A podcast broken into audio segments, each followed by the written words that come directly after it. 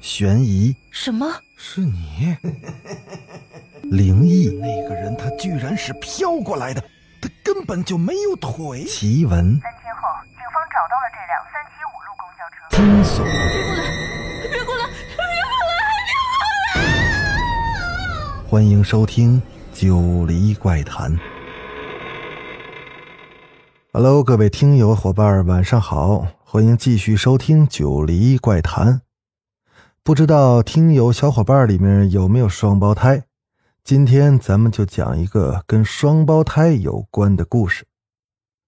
丈夫李磊是个很体贴的人，很关心明雅，很少会逆着她的意思来。尽管总是眼神阴鸷，但却笑得温柔。明雅也觉得很幸福。哥哥明凡在老宅的书房里。昏黄的壁炉旁，看着明雅儿时的照片，心里也觉得暖洋洋的。妹妹嫁了个稳妥的男人，她也是很欣慰。可是突然有一天，明雅开始做一些奇怪的梦。在梦里，明雅要么是某个古代大国的公主，李磊是他父亲消灭的最后一个种族的唯一的血脉；要么明雅是某个古代城主的女儿。而李磊，全族三百余口，都被他父亲带去剿匪的人马全数绞杀。还有一次，明雅是民国时期的一个富家的小姐，李磊一家都是她的家奴，却不想在给明雅送嫁的路上遭遇了山匪，除了面容娇美的明雅外，一个都没活下来。我竟这样眷恋他吗？就连梦里也与他这样的纠葛。不过，唉，算了，梦而已。明雅心里想的是：为什么每个梦里李磊都没个好结果呢？梦里的李磊最后总是孤身一人，他后来好好活下去了吗？明雅想知道。他想起了自己第一次遇见李磊时的样子，他很孤独。一世孤独的那种孤独，从来都没见过这样一个人。不管他的眼神多坚强，不管他多敏捷、多镇定，明雅第一眼看见他的时候就明白他确实很孤独。那一刻，明雅只想抱抱他。也许我可以做点什么让他高兴，让他因我而高兴。梦里的李磊太痛苦了，我想让他不那么痛苦。接下来的日子像噩梦一样，李磊不再宠着她，因为李磊也做了同一个梦。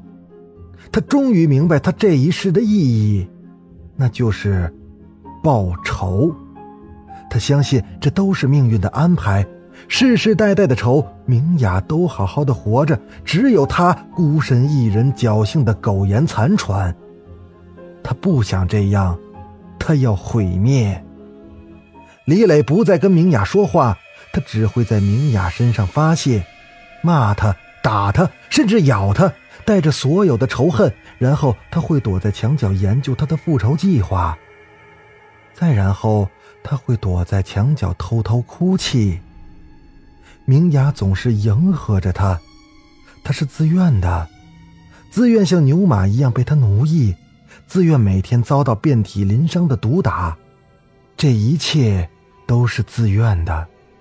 自此之后，李磊再也没做过那些梦，可他还是不能轻松起来，因为李磊觉得自己病了。可他不相信心理医生能相信他说的话，于是他把这一切都告诉了一个他不久前认识的新朋友。他们很能聊得来。李磊甚至还邀请他去家里做客。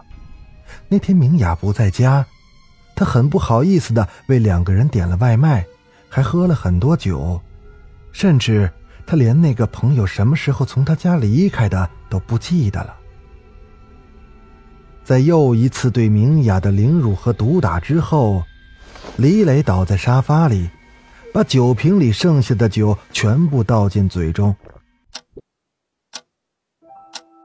十一点五十七分，电话响了。最近怎么样啊，老朋友？嫂子还好吗？朋友的声音还是那么熟悉。他看了一眼倒在血泊中的妻子，还有那撒了一地的碎照片，还是老样子，呃，一点都没变。酒意来袭，他抱着话筒歪倒在沙发上。第二天早上，他瞟了一眼还在厨房忙碌的妻子，匆匆的出门了。身后传来了妻子的叫喊声：“路上小心啊，别边走边看手机。”在路上走的时候，他一边看着手机，一边想着老朋友的来电。的确，一切都没有变，一切还是老样子。这条路是老样子，天气是老样子，路上遇到的人。也都是老样子，甚至连工作还是老样子，上司也还是那张丑恶的老面孔。不知从何时起，他的生活似乎再没有了变化，每天都是一副老样子。结束了一天老样子的工作，回到家里的时候，他早就熟知接下来会发生什么：家里会有丰盛的筵席，妻子会打扮得很漂亮。一开始气氛会很好，他甚至会觉得妻子唇边的美人痣也是分外的动人。直到妻子拿出了一堆他出轨的证据，他们开始争吵。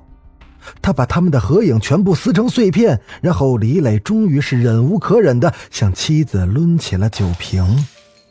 他把那碎酒瓶插进了明雅的脖子里，和过去的日日夜夜一样。李磊的生活仿佛变成了一张反复播放的录像带，永远不会有任何的变化。他曾经尝试过改变，可是所有的改变都只带来了相同的结果，今天也不例外，还是老样子。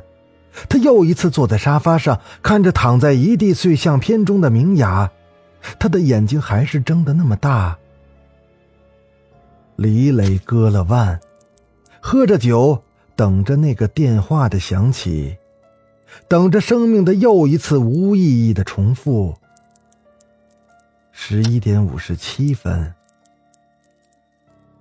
五十八分，五十九分，那电话始终没有响起。李磊死了，满身鲜血，一脸轻松。电话的另一端，明雅家的老宅，客厅中壁炉旁的高背椅里，明凡把玩着手里的人皮面具，一脸优雅的端着一杯红酒，深情的看着一张照片。明雅，他的第十九次自杀终于成功了，我们的复仇结束了。他亲吻了一下照片上那个唇边有一颗美人痣的女子。不要怪我放她去死，我实在太累了。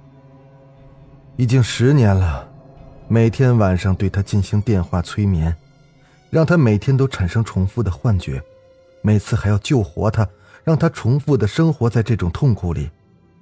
这实在不是件轻松的事儿。明雅，你看。这是双蕊花，传说吃下这双蕊花的双胞胎能感受到另一个人的幸福和痛苦。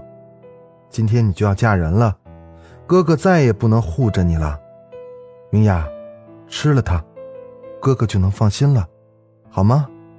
明雅出嫁的前一天，哥哥明凡执着她的手，宠溺的跟她说着，而明雅毫不犹豫的吃下了这朵。双蕊花。